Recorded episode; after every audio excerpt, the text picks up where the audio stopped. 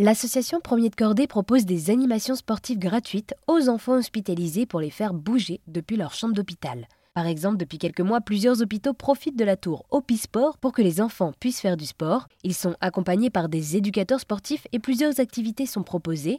L'association a également une mission de sensibilisation auprès des entreprises et des scolaires comme nous l'explique Sébastien Ruffin, directeur général de l'association. Effectivement, on a une partie de sensibilisation handicap qui se fait un peu sous forme de prestation de service, mais qui sert ni plus ni moins à financer le sport à l'hôpital, puisque l'association aujourd'hui vit essentiellement des fonds privés et non des fonds publics. Il faut bien qu'on trouve des moyens, et comme on a toujours été proche du million d'e-sport, on s'est dit, bah tiens, comment on pourrait jouer un rôle de sensibilisation par rapport à ça? Et effectivement, pour n'importe quelle organisation, qu'elle soit scolaire, universitaire, une entreprise, une collectivité, on propose des sensibilisations handicap, d'une part par le handisport, donc basket, fauteuil, six foot et athlétisme déficient visuel. Donc on a tout le matériel et les éducateurs qui vont avec. Donc euh, on organise des sessions de basket fauteuil. Ça nous est arrivé pour les faire pour des grosses entreprises, euh, voilà, sur le territoire de Saint-Denis ou même sur site. Et on le fait aussi dans les collèges et lycées. Voilà. Et donc pour sensibiliser les personnes directement dans les entreprises, vous vous appuyez aussi sur le Handicube, c'est ça?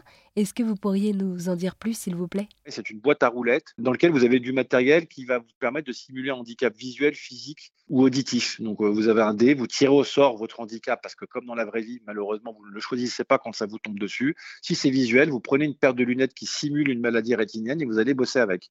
Donc vous allez vous rendre compte de ce que ça fait. Donc voilà, on a tout un tas d'outils, on a encore tout un tas de projets dans les cartons là qui devraient voir le jour euh, cette année.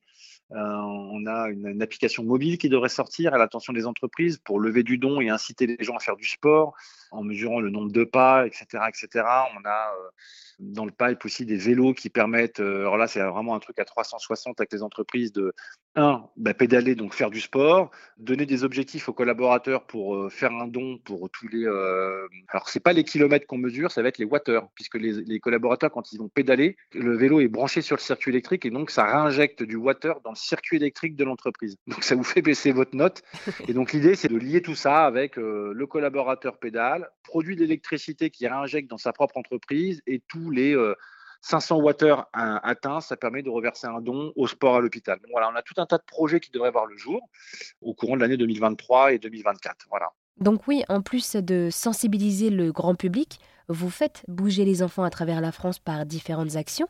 Combien d'enfants par an peuvent profiter des animations sportives de premier de cordée? On est à peu près sur entre 5 et 8 000 enfants par an qui passent dans les mailles d'une initiation sportive, euh, que ce soit par des initiations en journée, que ce soit par euh, le programme Opisport, que ce soit par les quatre gros événements qu'on met en place dans les stades, le Stade de France, le Matmut Atlantique de Bordeaux, l'Alliance Riviera de Nice et, le Stade Marie-Marvin au Mans, où on fait venir euh, quasiment 4 000 enfants au Stade de France qui viennent faire du sport, qui sortent de leur structure médicale et qui viennent visiter le stade gratuitement. Donc quand vous cumulez tout ça autour du sport à l'hôpital, plus quelques tournées du sport à l'hôpital qu'on fait, des dance tours, etc., on est entre 5 et 8 000 enfants en fonction des années, en fonction du Covid, des confinements divers et variés.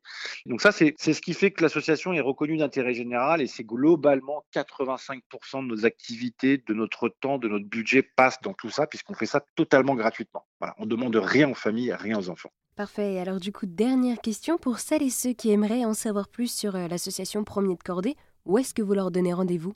Bah, sur tout ce qui est digital, hein, le site internet est bien actualisé, donc euh, on est assez actif sur les réseaux sociaux, bien évidemment. Donc euh, pour l'instant, c'est essentiellement sur euh, voilà sur le, site de l'association, les réseaux sociaux, et puis on est joignable effectivement sur le, téléphone de l'association pour ceux qui voudraient devenir bénévoles à l'année. Voilà.